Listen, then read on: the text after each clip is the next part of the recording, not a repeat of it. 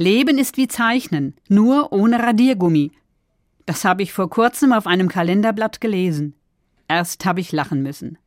Aber dann habe ich nochmal darüber nachgedacht. Ich zeichne gerne, nicht alles gelingt.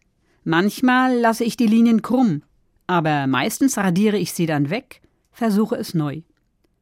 Manchmal brauche ich drei Anläufe, bis ich einigermaßen zufrieden bin mit meiner Linienführung und den Größenverhältnissen auf meinem Blatt.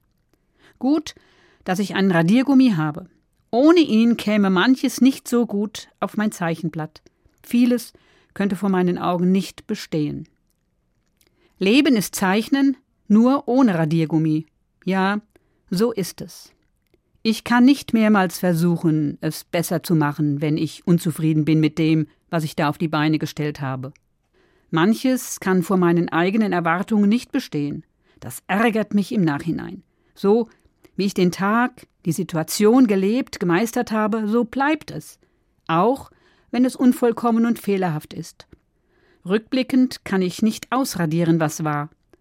Alle geraden und auch krummen Lebenslinien müssen so bleiben. Eine ganz andere Perspektive habe ich vor Gott. Er akzeptiert meine Fehler und Schwächen, steht zu mir, er straft nicht meine Umwege und all die krummen Linien, die hinter mir liegen. Ich brauche keine Sorge haben, dass ich vor ihm nicht bestehen kann. Gott ermutigt mich, gnädiger auf das zu schauen, was war und wie ich bin. In der Bibel heißt es ganz häufig, Gott ist barmherzig und gnädig, langmütig und reich an Güte.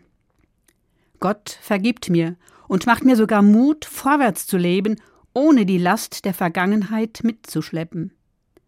Ich darf zu meinen krummen Wegen stehen, meine Irrwege annehmen denn Gott nimmt mich an und vergibt, sogar das, was ich mir selbst oft nicht vergeben kann.